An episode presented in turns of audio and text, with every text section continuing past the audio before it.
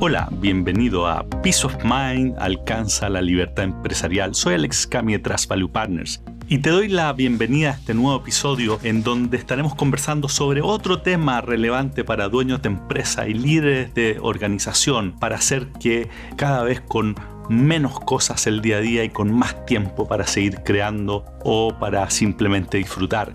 Hoy día voy a estar conversando con una persona que sabe mucho de uno de los temas que más me apasionan, así como el nombre de, de mi firma parte con Trust. Hoy día vamos a hablar sobre la confianza, de cómo se construye la confianza en una organización. Y para eso voy a estar conversando con Álvaro Pessoa. Álvaro es profesor titular de Ética Empresarial, es director del Centro de Ética Empresarial y también director académico, todo esto en ese Business School de la Universidad de los Andes. Además es eh, profesor visitante en varias universidades en, en Estados Unidos, como es en Stanford, en Santa Clara University y también en Bentley University. Él además es director de varias empresas, consultor, trabaja también apoyando organizaciones sin fines de lucro, es columnista habitual de un diario de Chile importante y además es autor de siete libros y de varios artículos académicos. Así que te invito a escuchar esta conversación sobre la confianza y cómo construirla en tu organización. Hola Álvaro, bienvenido a este podcast. Te agradezco muchísimo por el espacio y lo que quiero conversar contigo hoy día es cómo se construye confianza en la organización. Ese es el tema que me gustaría escuchar de ti. Bien, encantado y muy agradecido, Alexis, hayas pensado en mí para desarrollar este tema. Yo creo que lo primero, Alexis, entender un poco qué es la confianza, en qué consiste, ¿no? Yo lo primero que me atrevería a decir que eh, la confianza es el activo moral intangible más importante en, la vida humana y sobre todo considerando su dimensión social, con lo cual quiero decir no solamente la, la sociedad en sentido mayor, ¿no? la sociedad civil o política, podríamos ahondar en eso, ¿no? Eh, sino también en todas las instancias intermedias, las organizaciones ¿ah? en general y en particular a, lo que yo tal vez le he dedicado más atención por los temas a que me dedico en las empresas de negocios. Entonces, eh, es esto, es un, es un, capital social de la máxima importancia, ¿no? que facilita cuando está presente, facilita mucho las relaciones interpersonales, interorganizacionales, las relaciones sociales en general, las relaciones humanas en general, y que las puede hacer casi imposibles en el extremo cuando no existe confianza y, se llega al otro extremo, ¿no? que lo que hay es una profunda desconfianza. Eh, nosotros no meditamos suficientemente sobre esta realidad, ¿no? pero cuán presente está en la vida, ¿no? en todo lo nuestro. ¿no? Cuando uno va a salir a tomar un taxi, ¿no? Ni siquiera pensemos en el Uber hoy día o en el Cabify, pensemos en el taxi de techo amarillo, amarillo y, base negra. En esa sencilla actividad o negocio tan cotidiana, eh, la persona que sale a tomar un taxi hace un acto de total confianza, un acto de fe. ¿no? que ese automóvil efectivamente es un taxi que trabaja como tal, que el conductor más importante es un chofer de un taxi y que por ejemplo no es un asaltante, un delincuente que utiliza este auto para sus fechorías, ¿no? Además, ya no poniendo tan crítico, aunque ese fuese un chofer, ¿no es cierto?, que no te va a estafar o no te va a asaltar o no va a parar en el próximo semáforo y va a decir, mire, abre la puerta y se sube un compañero y dice, bueno, ah, vamos andando porque esto ya no es una carrera, como diría el taxista, sino que es eh, un, un asalto. Para no ponernos tan dramático, bueno, tú piensas que si te subes al taxi, le das una dirección, el taxista te llevará dentro de lo posible el camino más rápido, más expedito, más corto y de relativamente más seguro. Más seguro y dentro de todas esas posibilidades el más económico posible, ¿no? Y que no va a ocurrir como por desgracia a ocurre con los turistas en Chile que no los toman en el aeropuerto y los llevan a la ciudad empresarial, pero se dan la vuelta por el, lado sur de Vespucio, ¿no es cierto? Y, la, cuenta sale 40 a 50 mil pesos. Pero viceversa, ¿no? O sea, si uno cambia, ¿no? ya no piensa en el, en el chofer, en el conductor y piensa en él como la persona honesta que está trabajando y la persona que se sube ahora la persona que está en tela de juicio o que puede ser confiable o desconfiable, lo mismo.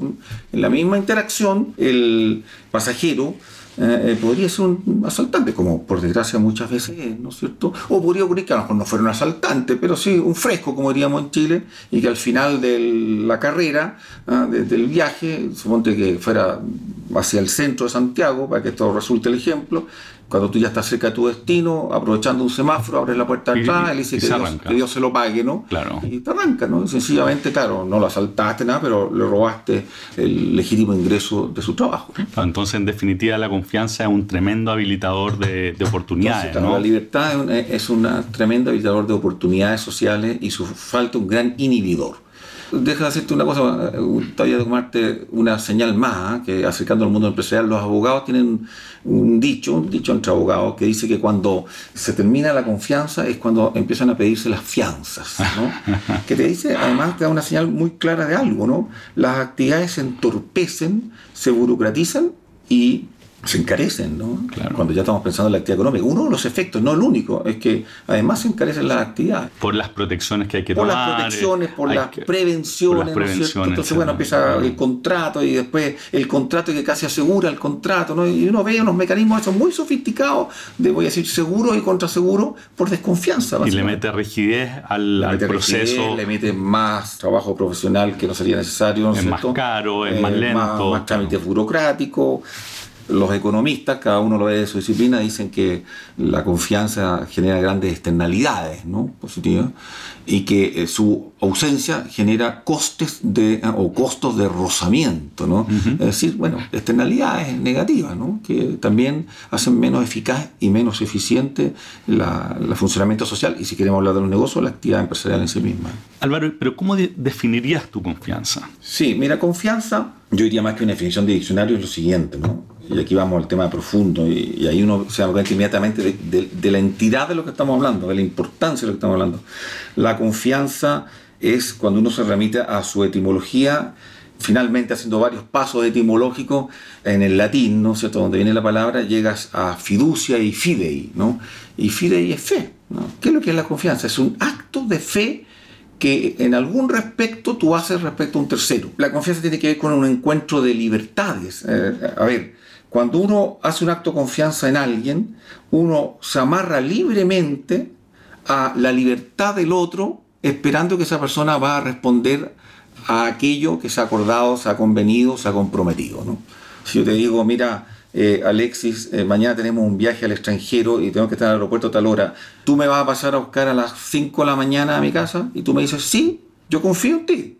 Estoy esperando que tú cumplas tu compromiso, tu palabra empeñada y que esté a la hora convenida y que nos va a permitir llegar al aeropuerto a la hora y todo lo que uno podría imaginar.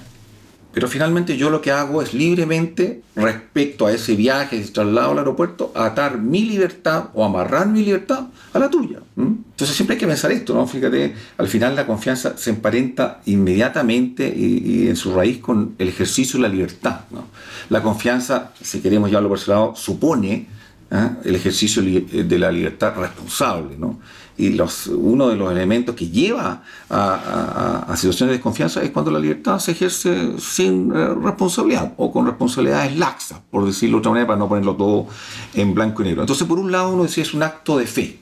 Esa es la entidad de, de la confianza. Antiguamente, cuando digo antiguamente, estoy pensando a lo mejor en la época de nuestros padres, pero sobre todo de nuestros abuelos, eh, se usaba una, una, expresión similar, ¿no? Tú preguntabas, eh, sin conocer a alguien, porque quería tener referencia, y le preguntabas a alguien que ya de tu confianza, ¿no es cierto? Y le preguntabas, mira, tú conoces a tercero, estoy pensando hacer un negocio, que él me ha propuesto un negocio, ¿qué piensas tú, no? Yo doy crédito de él, ¿no?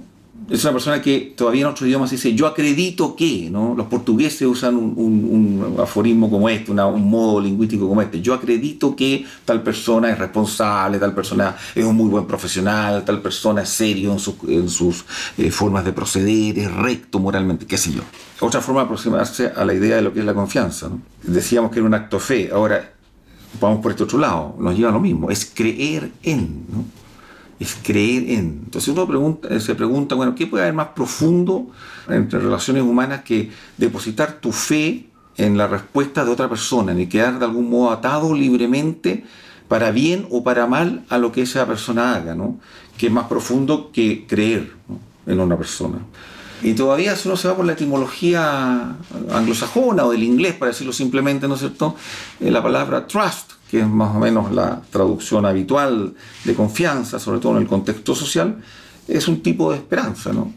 Si, buscas por ahí, ¿no es cierto?, qué es lo que es eh, trust, esperar en otro. Entonces, fíjate, esto tiene una connotación que no se entienda mal, que lo escucha cuasi religiosa, ¿no? Entonces habla de, del hondón de la, del núcleo de la vida humana, ¿no? Y por eso es que es tan clave. ¿Se puede vivir una vida humana y social en la radical desconfianza? Virtualmente no.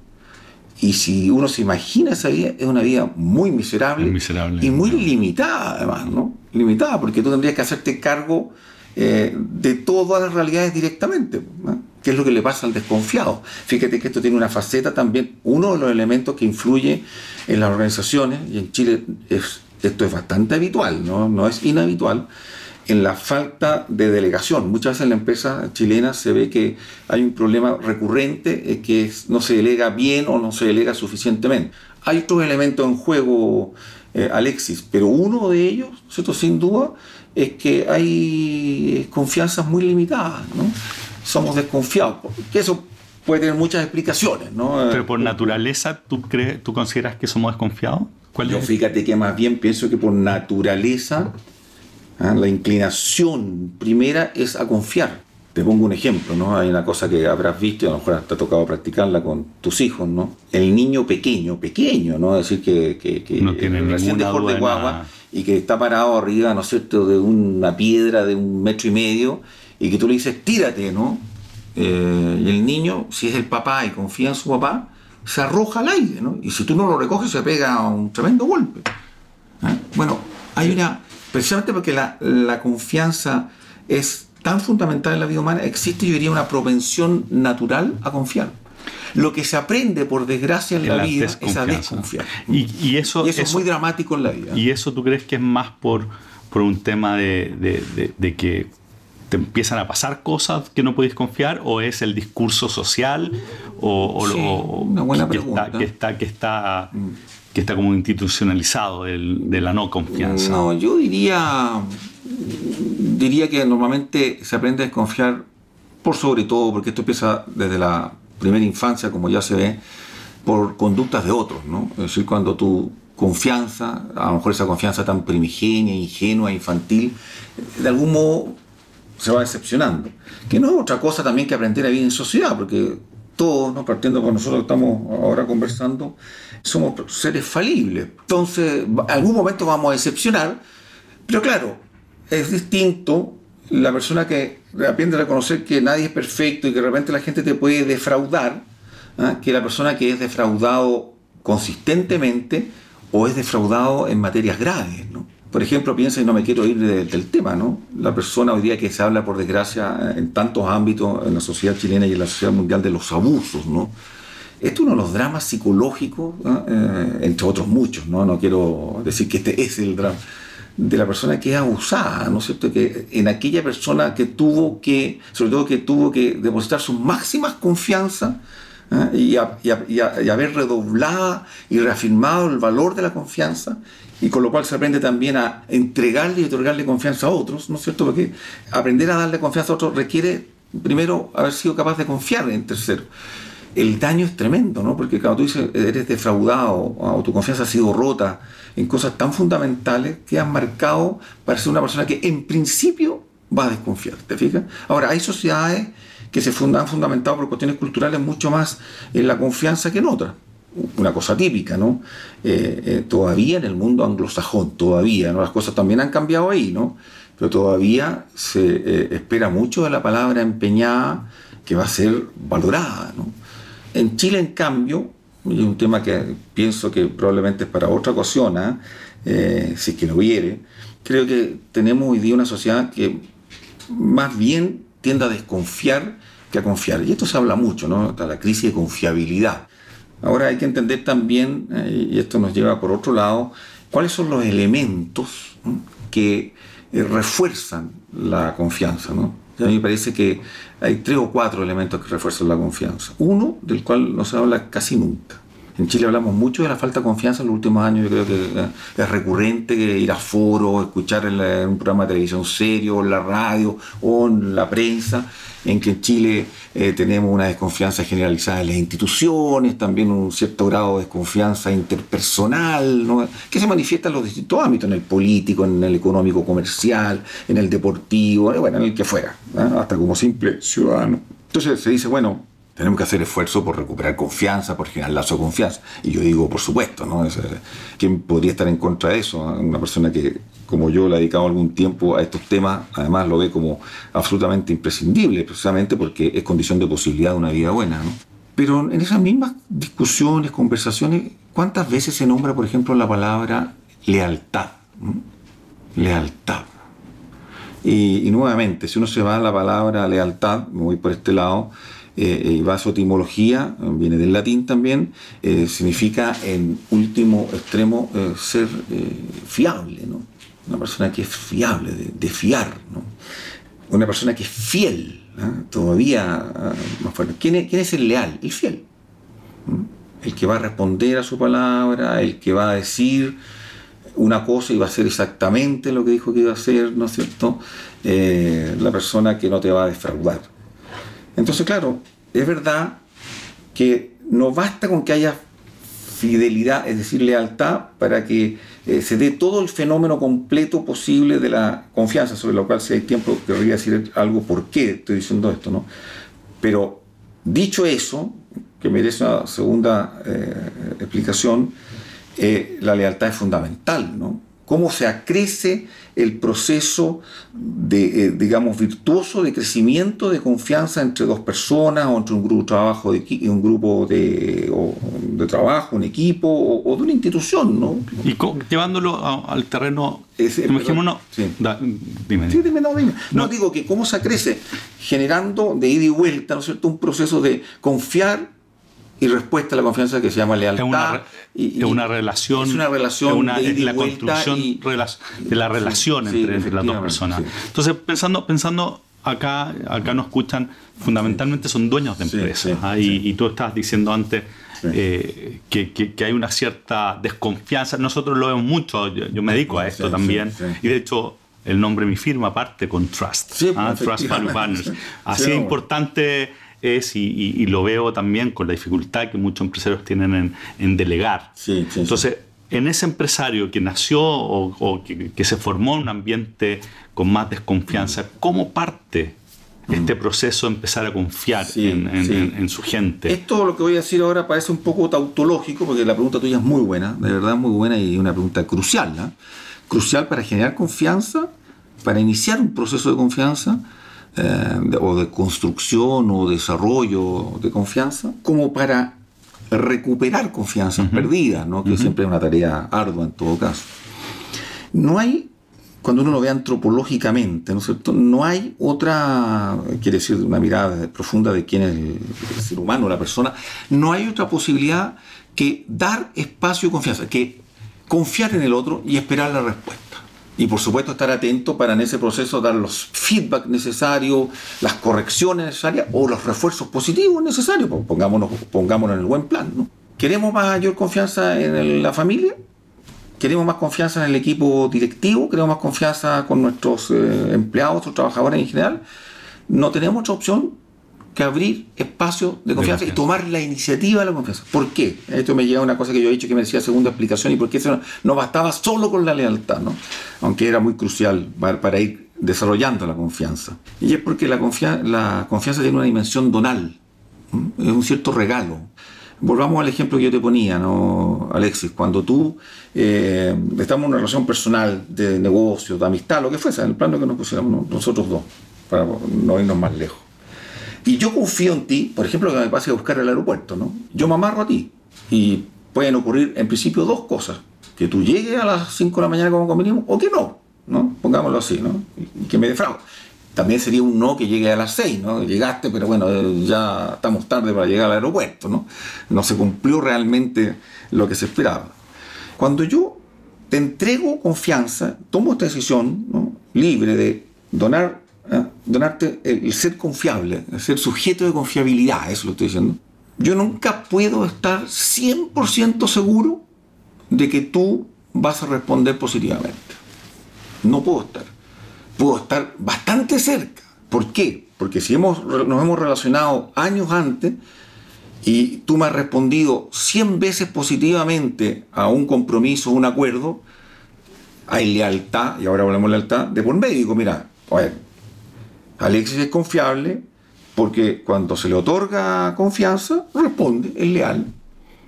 Entonces podría venir la pregunta de alguien exigente, decirte, entonces usted, la vez 101 que se relaciona eh, con Alexis, está 100% seguro que va a responder. Mire, yo estoy 99, para ponerlo eh, eh, un poco en un aforismo gráficamente metafórico, 99,9%, pero no puedo estar 100% seguro. Entre otras cosas, porque el Alexis de la historia, tú, yo, cualquier ser humano, somos libres. Y así como hemos decidido 100 veces cumplir, podría haber motivos para elegir falencias eh, para elegir no, O, para no tomar todas las providencias que te lleven a cumplir, ¿te fijas? Me podrías defraudar.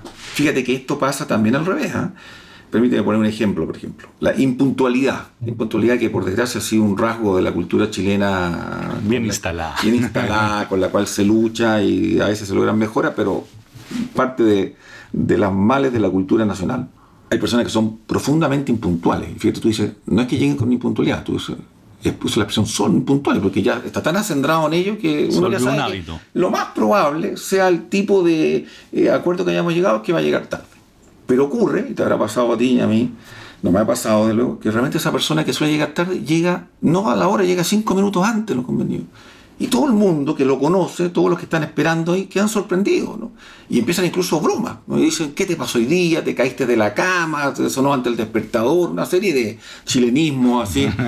Pero es como decir, mira, tú que eras de, no eras de fiar, has resultado fiable. Fíjate que es justo lo opuesto. ¿Qué quiero rescatar de ahí? Porque esa persona es libre. Efectivamente tiene un hábito que lo inclina a llegar tarde, tiene un déficit en esto, ¿no? Tiene una, una, una actitud más bien viciosa que virtuosa. Pero como es libre, nos puede sorprender. Bueno, lo mismo pasa. Entonces, a ver, aquí está la dimensión donal de la, de la libertad, de la confianza, perdón, digo, Alex. Nunca podremos estar 100% seguros. Al punto poco menos que de apostar nuestra vida de que así será en el futuro, que una persona que incluso es confiable, que es leal, eh, no nos puede defraudar. Entonces, esa diferencia de lo que no puede ser asegurado ni siquiera por la trayectoria previa, es un regalo. Un regalo. Por esto mismo, que cuando se quiere generar confianza hay que regalar la confianza. Vuelvo a tomar el tema, ¿no? Y es por esto mismo que ocurre algo con la confianza que, es muy milagroso casi, ¿no? Pero tiene este fundamento antropológico, ¿no?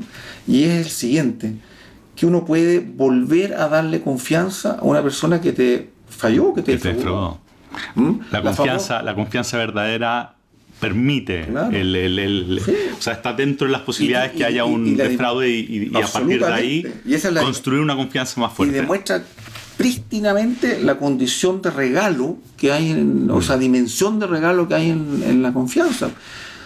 Si tú me defraudas, ¿no?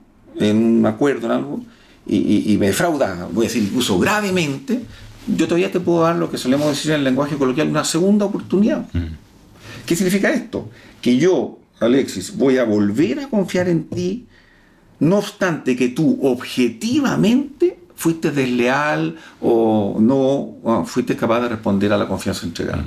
Y yo, teniendo esto en vista, por motivos que podré eh, eh, enunciar, ¿no es cierto? Digo, mira, te vuelvo. Y esto es parte, parte de la noción. Entonces, ¿cómo generar confianza? Dar confianza.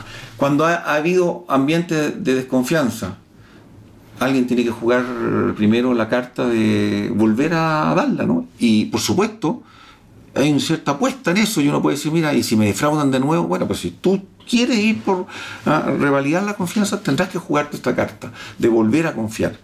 Eh, entonces yo digo, en la vida hay que aprender a confiar, incluso sabiendo que hay un margen para que te defrauden. Mira, tú, eh, eh, interesante, pues, nosotros de hecho cuando trabajamos con clientes, yo muchas veces les digo, le digo, bueno, completa la oración. La, la, confianza es algo que... sí, y, en general la gente te dice, se gana. claro. Y cuando en realidad, tal como estás diciendo tú, algo que se da. Claro. Tú tienes que partir dando. Es interesante porque también se gana, ¿no? La lealtad a la confianza entregada es cuando tú te vas reforzando diciendo "Sí, Exactamente, yo soy-". pero el primer acto, Claro, el es- primer acto es un acto, como Sí, decías tú, de donación. sí, de yo donación. entrego, yo Sí. entrego, Sí. doy, doy un espacio. Sí. Bueno, y en ese sentido, el, el empresario, entonces, volvamos Mm. al caso del empresario que, que- que ha vivido y dentro de la organización Sí. hay, hay desconfianza. ¿Cuál es el primer paso? ¿Cómo, qué le dirías tú? Bueno, yo le diría hablar abiertamente el tema con quien corresponda, ¿no? Aquí han habido motivos objetivos, reales, para que tengamos una... Ahí se podrá manejar el lenguaje, ¿no? Y también dependiendo de la concreta situación. Hay un deterioro de la confianza, estamos en una situación de profunda desconfianza, o mira, hemos dañado las confianzas existentes. Hay grados en esto. Poniendo las cosas primero bien claras, no decir sobre la mesa. Y después decir, bueno, mira, no obstante esto, a mí me pareció que por el bien personal, por el bien de todos nosotros, por el bien común de lo que nos une y los propósitos comunes que tenemos, mm, he querido que volvamos a, confiar y esto se va a manifestar en Con determinadas medidas, en determinadas acciones, en determinados proyectos, en determinadas formas de relacionarnos Bueno, para, para construir eso, entonces, el que está haciendo, eh, el que está recibiendo este acto, tiene que ser a su, a su vez muy consciente de, de- y responsable en términos de, del compromiso que tome que realmente sea Yo capaz de pienso cumplir. que por gente adulta y todo vale la pena poner este momento, voy a decir, de conocimiento, de, de exponer la situación y, y- y como tú has usado muy bien la palabra, de ponerla en la conciencia. ¿no? Pero después, claro, tiene que venir una conducta de un auténtico confiar. Claro. Hay que se perciba que tú estás confiando de verdad, ¿no? Porque realmente la gente dice, no, vamos a volver a confiar, pero son tantos los controles, las medidas que en el fondo la lectura que hace la persona que, en la cual se está volviendo a confiar o se le está depositando por primera vez la confianza, según fuera el caso, dice, mira, en realidad me han dicho que van a confiar, pero en la práctica no están confiando nada, ¿no? Eh, déjame darte un ejemplo muy burdo, ¿no? Es como cuando ya no sé si estas cosas pasan mucho, pero antes, eh, en mi época, era más común que hubiesen fiestas, todavía las hay, ¿no? Fiestas de adolescentes en las casas, ¿no? En mi casa la han habido, de hecho, con mis hijos, que siguen existiendo. Eh, entonces, claro, habían papás que estaban muy preocupados que, eh, que el ambiente no se pusiera excesivamente oscuro, ¿no? Para no generar algunas posibilidades de conducta, ampararlas mucho por lo menos. Pero claro, entonces de repente decía eh, al hijo, al encargado, al que estaba de cumpleaños, el que celebraba, mira, y, y- y no me apagues luces, porque si no yo voy a ir, estas típicas acciones paternales o maternales, te voy a ir, te voy a encender la luz. Claro, si te lo dicen, te están dando una señal, mira, tú manéjalo, confío en ti, ahora no se te pase la mano. Pero si tú vienes, ¿no es cierto? Y los primeros 10 minutos has prendido 10 veces eh, tú, eh, el que hiciste teóricamente el acto de confianza, depositaste tu confianza. Vienes y en los primeros 10 minutos enciendes 10 veces tú el interruptor. La señal que le diste al hijo bueno, y a todos los que están ahí es muy clara, ¿no? Yo en realidad dije que iba a confiar y que iba a delegar en ti esto eh, después de haberlo conversado, pero en la práctica yo no confío nada en ti, ¿no? Claro. Y, y vengo de contralor, minuto por medio aquí, ah, para que se note que, bueno, hay alguien más mirando esto y esto no está realmente a cargo tuyo, ni tampoco estoy confiando mucho en tus amigos y amigas, que sí, ¿no? Pongo este ejemplo que es muy pedestre, pero bastante real, para mostrar que también es un acto confiar bien fidedigno, uno tiene que jugarse a sus bases en esto, ¿no? Eh, por eso que requiere convicciones muy profundas. Y después, eh, yo creo que hay una cuestión clave, ¿no? Uno tiene que saber retroalimentar la confianza, y cuando digo retro- retroalimentar, bueno, dar el- el refuerzo positivo cuando te respondieron bien, oye, qué bueno, me alegro mucho, vuelvo a este ejemplo, ¿no? Uno puede hacer parangón a la empresa, me alegro mucho que ayer tuviste la fiesta y todo estuvo muy bien, muy ordenado, fuiste muy criterioso. Cerrar el- cerrar el cerrar el-. Ah, bien. Porque hay un cierre de, de crecimiento de confianza. La próxima vez va a ser mejor. Es muy difícil que vaya a menos. No perder la oportunidad de cerrarlo. Y bueno, y si hay que corregir, también. ¿no? Ahora, ojalá siempre en un plan positivo si queremos crear confianza, porque claro, si empezamos a la riña inmediatamente, probablemente la confianza se daña. Sin que esto sea siempre que uno tenga que ser tan benigno, pero hacer ver, mira, lament- lamento harto que sigo confiando en ti, pero debo decirte que ayer en realidad me sentí un poco defraudado porque habíamos acordado que esto fuera A y fue C. Hay espacio de mejora, ojalá que la próxima, ¿te fijas? Y yo creo que este es una dinámica. Entonces, Y tiene que ver, perdona, y ti- tiene que ver cuando alguien defrauda. Yo me imagino también depende harto de, de cómo viene a hablar contigo, ¿no? Si, si, si hay un claro, reconocimiento de, como esto, del- como- de- sí, de no haber estado o, o- o dando excusas. ¿ah? Sí, no, Entonces, yo creo, por supuesto, eh, volvamos a esto. Yo me estaba centrando en la figura que tú me habías preguntado, ¿no? El empresario, el directivo, el jefe, el superior, bueno. que tiene que volver a entregar confianza, incluso en un ambiente donde hay motivos razonables, hasta objetivos para desconfiar, ¿no? o tener cierto grado de confianza.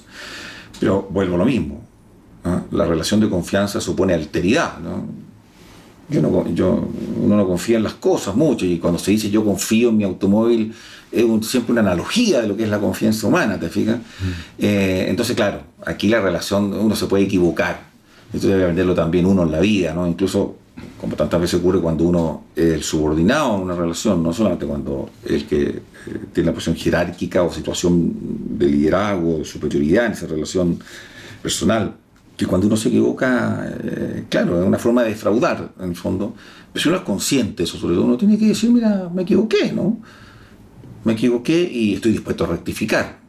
Acepto consecuencias, además, ¿no? no cuesta nada decir, me da culpa, pero yo no estoy dispuesto a pagar ningún costo. Bueno, probablemente uno será mucho más benigno en volver a establecer la relación de confianza, vuelvo al jefe, ¿no es cierto?, al empresario, al dueño. Eh, estará mucho más propenso y también será más propenso a que si hay que eh, eh, aplicar alguna sanción, castigo o medida restrictiva, también sea más tenue, ¿te fijas? O sea, esto es de ida y vuelta, obviamente, ¿no es cierto? ¿Y, y, es clave tenerlo así, ¿no? Presente, ¿no? Y tú, Álvaro, tú eres director de, de varias empresas mm. y la pregunta es, ¿cómo, cómo tú ves mm. a los empresarios en Chile con respecto a este tema? Cómo la expectativa que tienen con su gente, ellos a su vez en general construyen confianza para el otro lado o, es asimétrica, eh, asimétrico lo del pedido. ¿Puede ser asimétrico de partida? O, Bueno, de hecho siempre parte siendo asimétrico, porque hay un momento que alguien que da el primer paso con la confianza, o sea, siempre hay algún momento de asimetría. Y, y voy a decirte, puede ser asimétrico. A ver, puede ser asimétrico. Por ejemplo, tú recibes una persona muy joven, a lo mejor con mucho talento, muchas posibilidades, incluso bastante cumplidor, pero que va a tener que ir creciendo en una disciplina o creciendo en conocer el, negocio. Tendrás que tener eh, una cierta tolerancia a cierto nivel de fallo y por lo tanto no cumplimiento perfecto de lo comprometido, de lo acordado. aunque no hubiese mala intención ni nada, o sea, que te limpio de, de la relación de, voy a decir, de agravantes no morales. Eh, tendrás que tener una, cierta tolerancia o capacidad, si quieres que crezca la relación de confianza, aceptar que las cosas no fueron todo lo buenas que tú tendrías de una persona avesada, con conocimiento, ya. ¿no? Esto mismo pasa en la vida entre los padres y los hijos, claro que es desigual. Un padre que está educando a sus hijos tiene que generar confianza para que esa persona aprenda a responder, para que algún día esa persona eh, llegue a ser autónoma, primero responsable con sí mismo y sea capaz de confiar en terceros. Eh, yo a veces le pregunto a mis alumnos cuando entramos a estas discusiones se complican mucho y no lo ven tan claro, y digo, mira, ¿cuántas veces un padre en algún respecto tiene que confiar con su hijo, ¿no? Eh, en algún caso será por las notas, en otro será por la responsabilidad de llegar a una determinada hora de la fiesta. Cada uno tendrá sus debilidades y sus fortalezas, ¿no? Esto no se dice respecto a una sola cosa. Muchas veces, hasta que probablemente la persona responde, ¿no? Aprende que hay que responder y, capta el valor. ¿no? Hay, hay, gente realmente un poco inmadura en su desarrollo y cuesta que, se den cuenta que eh, responder y ser fiable eh, es lo mejor, ¿no? personalmente y en las relaciones que establecemos. Pero la pregunta, Entonces, y volviendo, volviendo a la empresa. En el, en el, mundo, en el mundo de la empresa, sí, varias preguntas. Una, una es, es ¿cuántas veces tú, tú, tú dirías al dueño, al dueño gay, inténtalo Claro, lo que ¿De qué depende cuántas veces intentarlo? depende, yo creo también.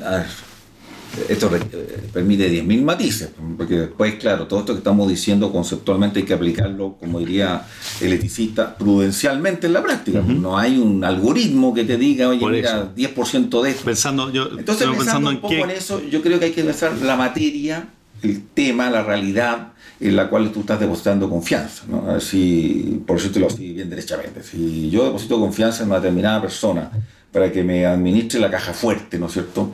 Claramente la materia es de suyo delicada, ¿no? ¿Cuánto puedo confiar? A lo mejor nada incluso. O sea, ¿cuántas veces puedo volver a confiar? Yo diré, si pasó algo raro, como mucho una. Yo me atrevería a decir, no digo que esto sea una norma, pero yo mismo diría una, como un suerte, si sea una serie de condiciones, y a lo mejor ninguna, porque además tengo que tomar una decisión en esta relación, pero también dándole una señal a todo el resto, de la organización. ¿ah? que podría leerlo equivocadamente también. Tengo que sopesar eso. Entonces depende mucho de la materia en que estés eh, actuando, ¿no? Eh, respecto a qué diste eh, confianza. Segundo, me parece también a la percepción de rectitud moral que hubo o no detrás de esa determinada falla, ¿no? Mira, tú me fallaste porque te quedaste dormido, ¿no? Bueno, mira, no, es una falta de responsabilidad. Me fallaste porque me engañaste, es un poco distinto, ¿no? A lo mejor cuando quedaste dormido, aparte llegaste y me dijiste, mira, me da vergüenza decirte, pero me quedé dormido. Claro. ¿Ah? Pero ya, el engaño es una falta más grave. Mm. ¿Ah? Es, más difícil subsanar ese tipo de realidades eh, que, no sé, una cierta laxitud para cumplir los horarios de despertar y llegar a. O puede ser un tema de competencia, que, que, o claro, puede capaz ser, de, hacerlo. Y... por ejemplo, ¿no? O mira, jefe, la verdad es que le he dicho antes esto, pero yo no conozco perfectamente la metodología, o es primera vez que voy a aplicar estos conocimientos en una situación real. No me salió todo lo bien. Mm. Lamento no le he dicho antes, que a lo mejor tendría que haberle dicho, déjeme prepararme mejor, o todavía déselo a otra persona y yo lo hago la próxima, no sé, ¿te fijas? Entonces, aquí hay muchos elementos en juego, ¿no? No, no hay una regla, no hay una regla que pueda ocupar. Pero en general en el mundo de la empresa, yo te doy un ejemplo de la familia, es muy buena esta pregunta, yo creo que uno tiene menos posibilidades que la que obliga la relación, ¿ah? la, moralidad de la misma relación padre-hijo, ¿no? Por supuesto. yo creo que en la empresa hay menos opciones, eh, menos posibilidad de extenderse en dar tanta confianza. Pero además en esto hay que aprender que en general, y salvo excepciones, y a veces la, la realidad te fuerza a hacer estas excepciones, las confianzas se tienen que ir dando gradualmente, para que el proceso vaya creciendo. Yo creo que uno tiene que ser capaz de dar una determinada confianza. Cuando tú ves que esa confianza ya respondía y, ahí se aumenta, da, el siguiente paso. Eh, hay una gradualidad en la entrega. Por eso que uno descubre, cuando se acerca a las personas que se dedican a la dirección de personas, y esto lo tienen bastante visto muchas veces, que uno de los errores frecuentes en las organizaciones es que una persona que se le da una libertad muy acotada, de repente, por las circunstancias que fuera, por apuro, es binario. Entonces le pasamos de nada a todo, y o de poco la, mucho. la persona no es capaz de responder y, terminamos además peor, porque decimos, bueno, como no fue capaz de responder, entonces, no lo, lo, lo, echamos, lo sacamos, ¿no? Y a lo mejor estaba verde, eh, eh, todavía no maduro, para ese nivel de mm. responsabilidad. Claro. Ah, entonces yo fíjate que en esto, cosas que uno va aprendiendo, y que ha visto, ha visto que hay gente que lo hace muy bien y otra gente que no. No solamente el que otorga la confianza, sino que el que la recibe. Hay gente que realmente dice, mire, yo me encantaría asumir esta responsabilidad que me ofrece Alexis, pero podría ser el próximo año. Claro. Sé que esto o vamos, o vamos parcialmente. O vamos parcialmente porque, mira, yo creo que soy, pero si tú me dices mañana, yo creo que te puedo defraudar y no quisiera ni a mí, ni a ti, ni a la organización yo entiendo que estas cosas no siempre son tan fáciles porque a veces la persona que está en esta situación dice, bueno, esta la oportunidad. Claro, y si no me muestro muy entregado a aceptarlo, capaz que lean que no tengo compromiso con la organización, que no tengo ganas o hambre de crecer. O sea que sé que esto complica, pero también eso requiere una actitud y una disposición muy abierta de quien te estaba ofreciendo confianza. Yo preferiría que, alguien me diga, Álvaro, te agradezco mucho la confianza, y me encantaría, espero que se pueda, que me dé un año, ah, por mientras veamos cómo podemos ir avanzando. Eh, y si no, por último, si es imposible, dímelo y yo lo valoré, no sé, ¿te fijas? Que es distinto que decir, no, sí, sí, sí, como yo creo que pasa muchas veces en las organizaciones también, y la persona casi está, sabe que está jugando a la ruleta rusa. Pero también está jugando a la ruleta rusa con la organización. Con la organización, porque hay un daño, hay una externalidad tremenda. ¿Y tú crees que en general los empresarios tienen conciencia de la importancia de la, de, la, confianza en la organización? Yo creo que aquí es muy variopinto. ¿eh? Yo no quiero dar nombre, no me parece que proceda aquí ni de uno ni de otro, pero claro, ya por unos años conociendo muchos hombres y mujeres de negocio, empresarios, altos directivos. Yo creo que hay personas que manejan muy bien el arte de generar confianza, de desarrollar la confianza en los equipos, los grupos, las relaciones interpersonales y también de con esto, fíjate, de promocionar a personas. ¿no? Mm. Normalmente las personas que generan muy buenas relaciones de confianza suelen ser buenos maestros, se requieren otras condiciones también, pero buenos maestros, o sea, de ir formando sucesores, de ir formando personas que van creciendo a su vera. ¿no?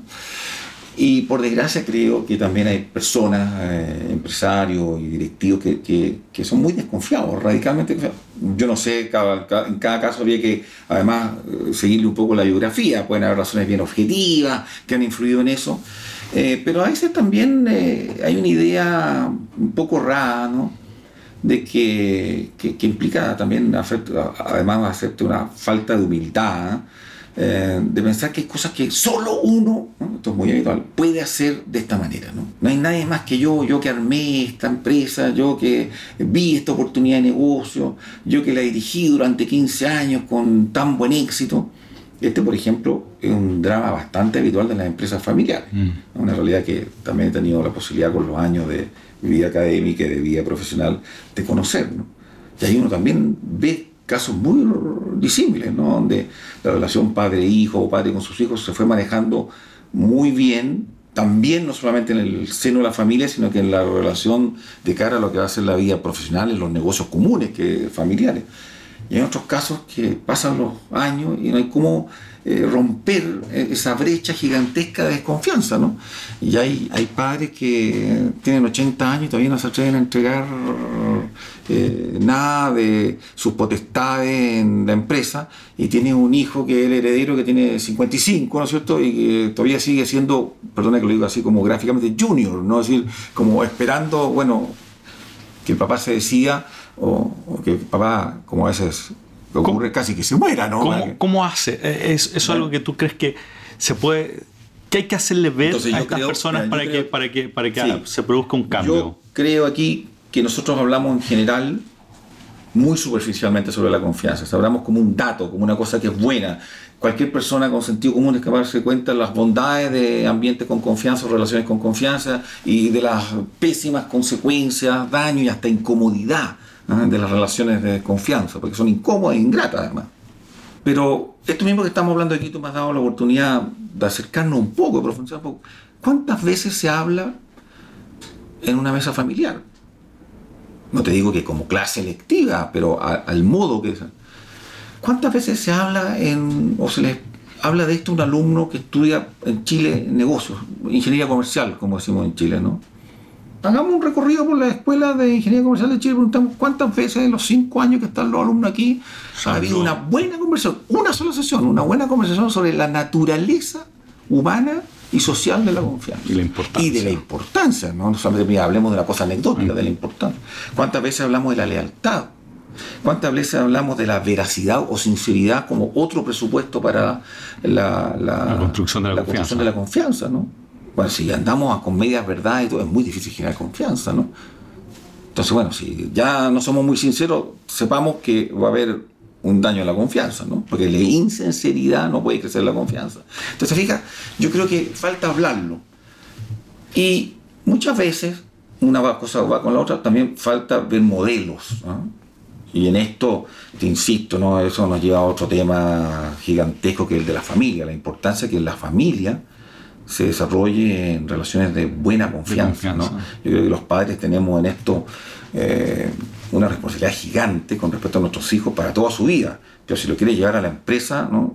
la empresa debería ser la primera preocupada de que las familias funcionaran en la sociedad lo mejor posible, que eran las mejores, sobre todo la de los suyos, ¿ah?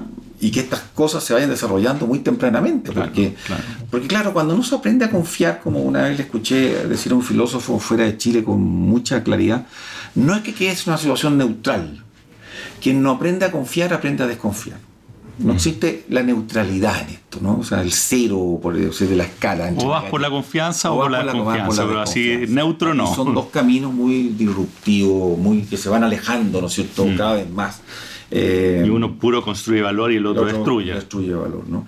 Eh, mm. Tú me preguntaste antes, yo no lo tomé. Yo creo que eh, en Chile, no sé cuál es el nivel de conciencia, yo creo que no hay, si lo miráramos agregadamente, el necesario nivel de claridad de conciencia respecto al valor, la importancia, la trascendencia, la nuclearidad de la confianza en la vida de la organización, en la vida empresarial, en la vida de los negocios, en la vida social, em, en la relación con tus trabajadores, con tus socios, y, y, muchas veces tampoco eh, el esfuerzo un poco consciente por tratar de dar buen ejemplo, ¿ah? porque como en todas las cosas de orden humano y, y, moral, esto es un tema moral finalmente, o ético, como dijimos, que es lo mismo al comienzo de la conversación, no solamente hay que predicar, eh, tanto más fundamental, y si uno tuviera que elegir cuál de las dos ¿eh? es el modelo, lo que ves, ¿no? Y esto, claro... Y es una responsabilidad, para, para, quien, quien, está liderando la empresa importante. Entonces, si me preguntan la lista de, una lista de responsabilidades entre tantas que ah, pesa sobre los líderes empresariales, una es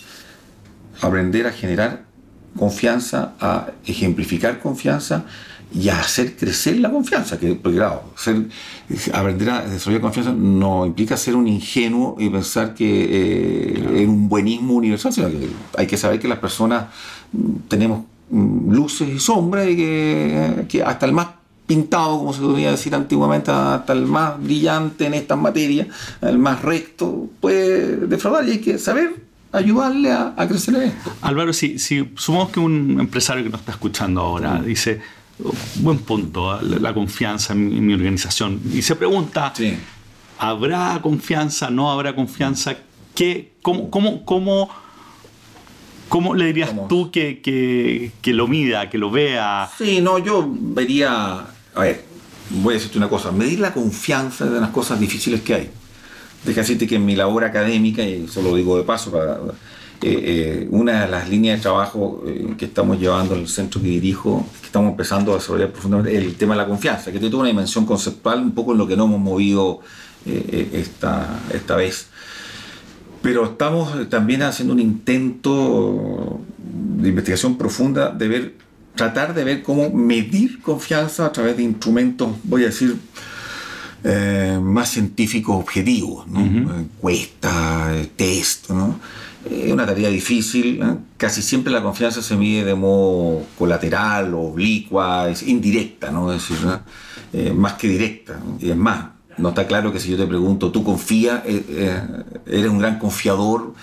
Es una buena pregunta, ¿no? Probablemente uno diga sí, porque es lo correcto y, no hemos logrado medir realmente. Entonces hay que ver, yo creo, vías indirectas. Pero yo creo que hay cosas de, de, vida cotidiana y sentido común. Bueno, ¿Cuánto hay que insistir en las cosas para que pasen, por ejemplo? ¿Cuánto resulta aquellas cosas que hubo un compromiso y realmente ocurre en la organización o con las personas que acordaste algo eh, de modo más o menos expedito lo que realmente acordaste? ¿O tuviste que estar detrás e insistiendo? Si hiciste lo que dijiste que ibas a hacer, en definitiva. ¿Cuántas veces eh, el resultado final se parece bastante a lo que se buscaba? Bueno, aquí hay que empezar a, sacar elementos. Mira, hubo unas falencias técnicas, ¿no es cierto? Lo que tú antes me decías, ¿no? Bueno, pero solo eso, bueno, si no hubo falencias técnicas, ¿por qué no resultó? ¿Ah? Eh, yo creo que, que, hay que detenerse más en cosas que son de la vida cotidiana y que a lo mejor uno pasa un poco corriendo, porque está tan preocupado de ver el, número o, la crisis momentánea de, de, un cliente, de un proveedor, de un financiamiento, qué sé yo, que uno puede perderse y pensar que, claro, esas cosas son relevantes, yo no digo que no, ¿ah? pero a veces hay que pues, ser capaz de mirar, yo creo que es, parte del talento gubernativo, directivo, saber también leer esas cosas aparentemente triviales que van pasando en la organización, pero que no son tan triviales, porque te van dando muestra del clima de la organización y del clima de la confianza. ¿Cuántas situaciones se arreglan con conversaciones realmente pacíficas y cuántas veces hay que recurrir, ¿no es cierto?, a la orden terminante, casi brutal, o, virtualmente a la discusión para que ocurra. Bueno, son todas señales que tú ir pensando, mira, ¿ah? eh, son señales indirectas, pero al mismo tiempo gráficas, y si tú vas tomando tres, cuatro, cinco elementos, de esto y lo vas haciendo un poco de seguimiento, yo creo que te dará una percepción bastante próxima a cómo están los ambientes de confianza o no en tu organización y con tu Álvaro, este, esta conversación, o sea, yo creo que podríamos ir conversando sí, no, horas, sí, además, además este, este, es un tema que a mí particularmente me apasiona, así que... bueno, a mí me apasiona mucho y creo que merece en todo caso más atención en nuestros eh, etapas de estudio en nuestra familia. mucho, mucho en la empresa. Eso estaba como, como para ir cerrando, estaba pensando en los tips finales que podemos dar. Podemos decir, yo, yo rescatando las cosas que estamos conversando, estamos diciendo primero la importancia de la confianza, que es tremenda, tremenda habilitador de, de, oportunidades y, de, y, de, construcción de valor. Conversamos también de la importancia de que el líder, particularmente en este caso el dueño de empresa, sea un modelo de cómo se genera, cómo, de ser confiable el mismo, en definitiva. ¿no? Y tercero, la entrega paulatina de la confianza, que no, no, no, no hacer modelos binarios en donde Desarrollo gradual, aquí hay, ah, hay, una palabra clave, la gradualidad en el proceso. Sí. Y en todo esto al final lo que estamos hablando es que la importancia de cumplir, cumplir lo que uno se compromete, ¿no? Ese, ese es como el, eh, el elemento clave, eh, sí, primario. Eh, yo creo que es muy clave y, y hay que tener una cosa en cuenta, eh, nosotros solemos pensar, no sé por qué, eh, digo nosotros, las personas en general, que los malos ejemplos son contagiosos. ¿ah? Entonces uno en la organización trata de evitar los malos ejemplos, en la familia, ¿no? en la típica preocupación de los padres por los amistades de los hijos, la adolescencia, mira, este puede ser mala influencia, tratar como ver de algún modo u otro de sacarlo un poco de cerca y acercarlo a que tú piensas como padre o madre, no sé, según el caso, que podría ser mejor para tu hijo o tu hija. Pero los buenos ejemplos son tanto o, más eh, contagiosos.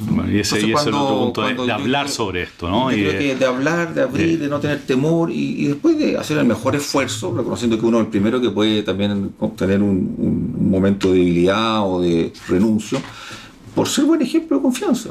¿ah? Y cuanto más si uno se equivocó, ser capaz de darse cuenta y decir, mira, creo que no, no cumplí como me esperaba, trataremos de mejorar. Reconocimiento. Bueno, muchas gracias Álvaro, estuvo súper, súper interesante la conversación y gracias de nuevo por... Bueno, muchas gracias a ti Alexis por la oportunidad que me das para expresar algunas de las ideas que a veces trato de comunicar en mis clases. gracias. Chao.